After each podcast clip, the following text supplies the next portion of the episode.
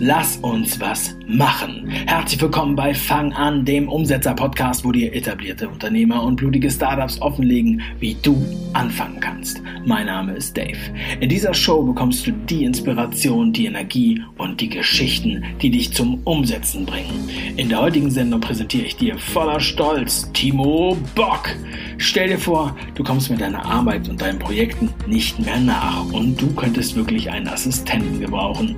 Dann hilft dir der Timo. Denn Timo, der weiß, wo man gute virtuelle Assistenten bekommt zum besten Preis. Wie er diese Aufgaben löst, wie du davon profitieren kannst, das erzählt er dir jetzt. Herzlich willkommen zur Show!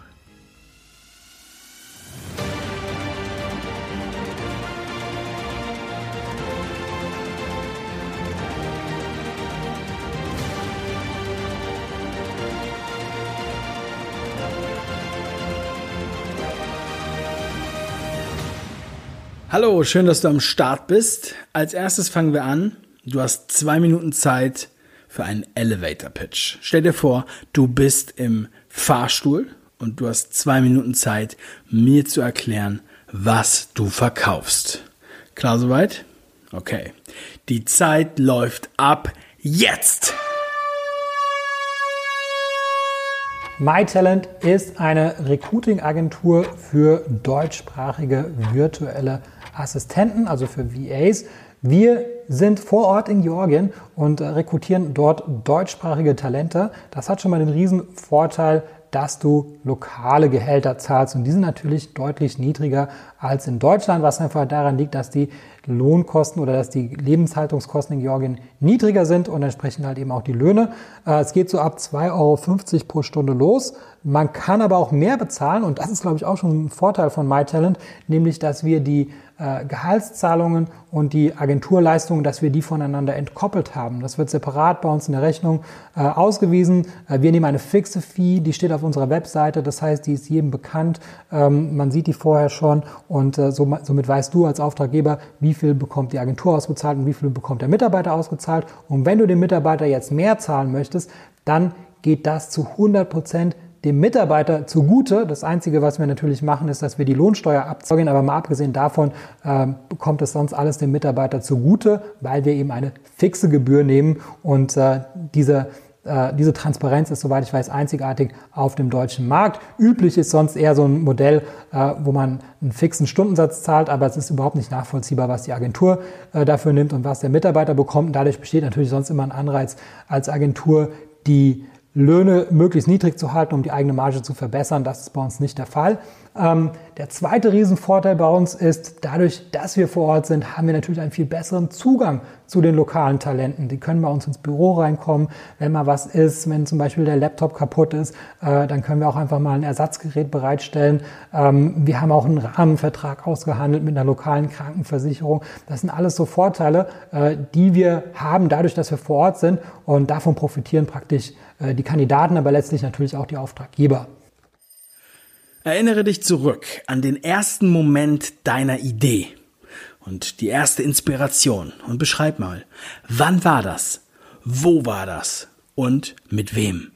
Die Idee, MyTalent mitzugründen, ist entstanden, als ich selber auf der Suche nach einem virtuellen Mitarbeiter für mich selber war. Und zwar hatte ich zu dem Zeitpunkt damals schon zwei VAs oder drei sogar ähm, aus den Philippinen angestellt. Und äh, das hat auch ganz gut funktioniert. Also zwei von denen sind immer noch äh, bei mir im Team. Aber das Problem ist natürlich die, äh, die Sprachkenntnisse. Also es gibt praktisch niemanden in den Philippinen, der der Deutsch spricht. Das ist sehr schwer zu finden. Und ähm, ja, die Zeitzone ist natürlich auch nicht ganz optimal. Ist, glaube ich, acht Stunden entfernt von Deutschland. Und äh, so ist dann praktisch äh, die Idee entstanden, ja, das muss es bestimmt auch für Deutschland geben. Ähm, habe dann gesucht äh, nach Agenturen, die sowas anbieten. Das gibt auch ein paar Agenturen, die das machen. Aber was mich halt daran extrem gestört hat, ist diese Intransparenz. Also das heißt, äh, die Agentur sagt dir, der Mitarbeiter kostet fünf, sechs, sieben, acht Euro pro Stunde, wie auch immer. Ähm, aber Du weißt nicht, wie viel die Agentur als Marge für sich behält und wie viel dem Mitarbeiter ausbezahlt wird. Und äh, ich hatte noch mal ein paar Gespräche geführt und habe die Mitarbeiter auch gefragt, was verdienst du, ähm, was die Agentur äh, pro Stunde verlangt, das wusste ich ja. Und das sind halt einfach Aufschläge von ein paar hundert Prozent.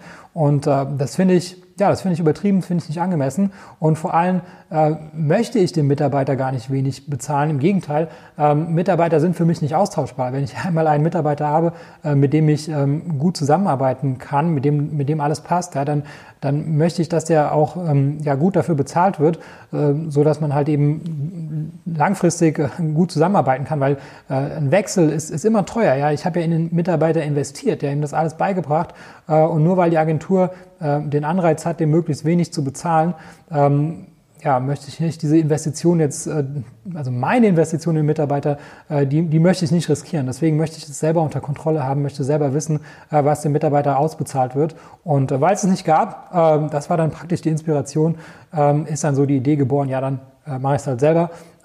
Und aus der Idee heraus ist dann mein Talent geboren.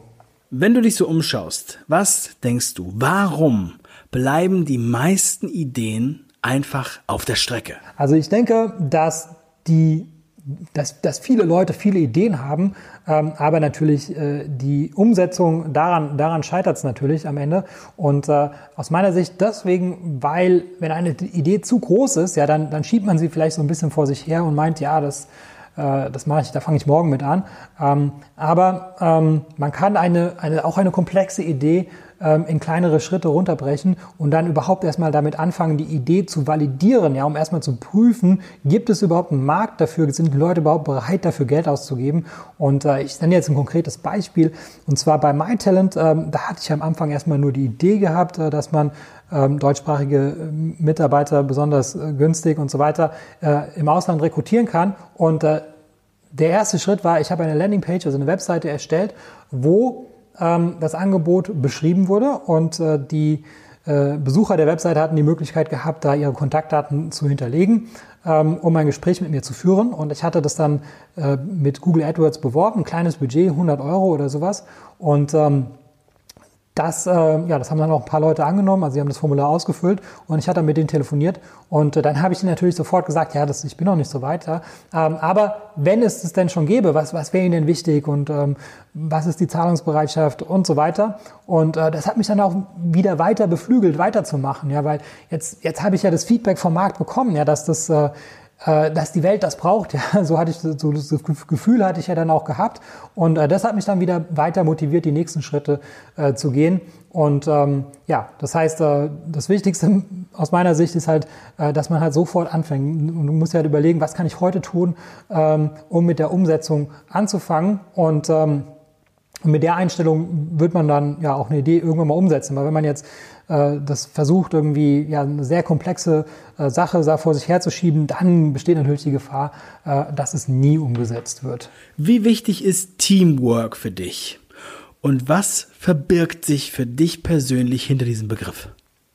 Ja, Teamwork ist natürlich, ist natürlich wichtig, ist ja auch irgendwie klar, äh, weil, weil Menschen können ja gar nicht ohne andere Menschen. Ja, man muss ja immer irgendwie ähm, kollaborieren, äh, sei es jetzt äh, auch als einzelner Freelancer. Ja, da muss man ja auch irgendwie mit seinem Kunden irgendwie zurechtkommen ähm, und der Kunde hat wieder Kunden und so weiter. Also das heißt, äh, beruflich wird man ja nicht drum herum kommen, dass man äh, irgendwie in einer, einer Art von Team, sei es jetzt ein virtuelles Team oder oder auch ein Team, was sich irgendwie immer im gleichen Büro trifft, dass man äh, so zusammenarbeitet.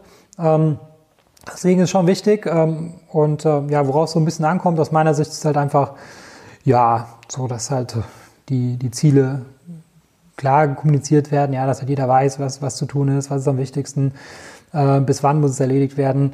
Ähm, ja, also so viel kann ich zu der Frage gar nicht sagen. Aber ich hoffe, das war hilfreich.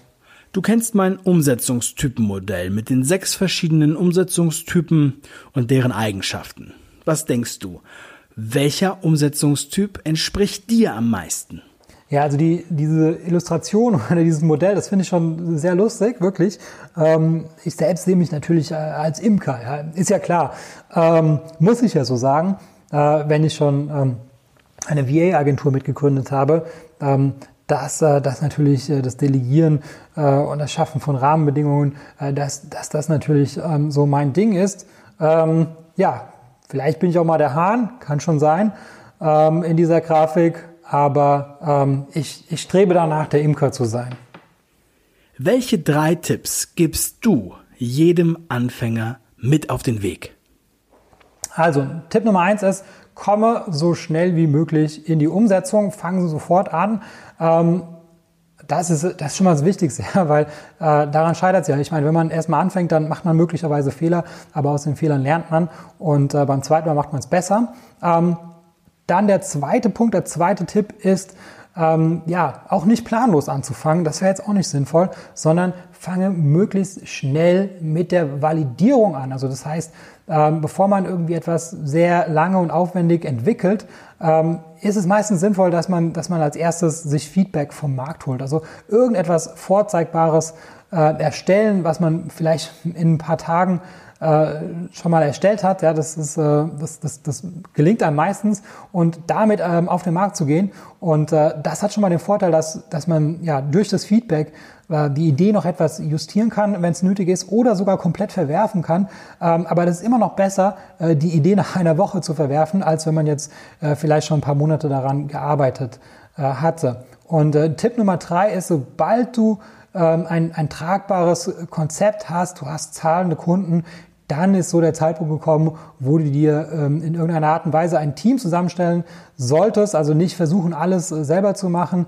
Äh, das können Freelancer sein, das können Partner sein, ähm, das können natürlich Mitarbeiter sein oder das können äh, Mitgründer sein, wie auch immer. Aber versuch nicht alles alleine zu machen, sondern äh, konzentriere dich auf das, äh, was du am besten machen kannst und äh, lass die anderen Leute die Sachen erledigen, die die anderen Leute am besten machen können. Das war gemachte Geschichte von Timo Bock hier beim Fang an Podcast. Vielen lieben Dank für deine Offenheit und deine Antworten. Wie fandst du den Pitch von Timo? Hat er dich überzeugt? Dann schick mir dein Feedback und Kontaktmöglichkeiten findest du natürlich in den Show Notes. Und wenn dir diese Folge gefallen hat, dann bewerte sie bitte in der Podcast-App mit 5 von 5 Sternen und bestell dir am besten heute noch mein Buch Fang an werde zum Umsetzer. Geh einfach auf www.fang-an-buch.de. In jedem Fall, mach was draus. Dein Dave.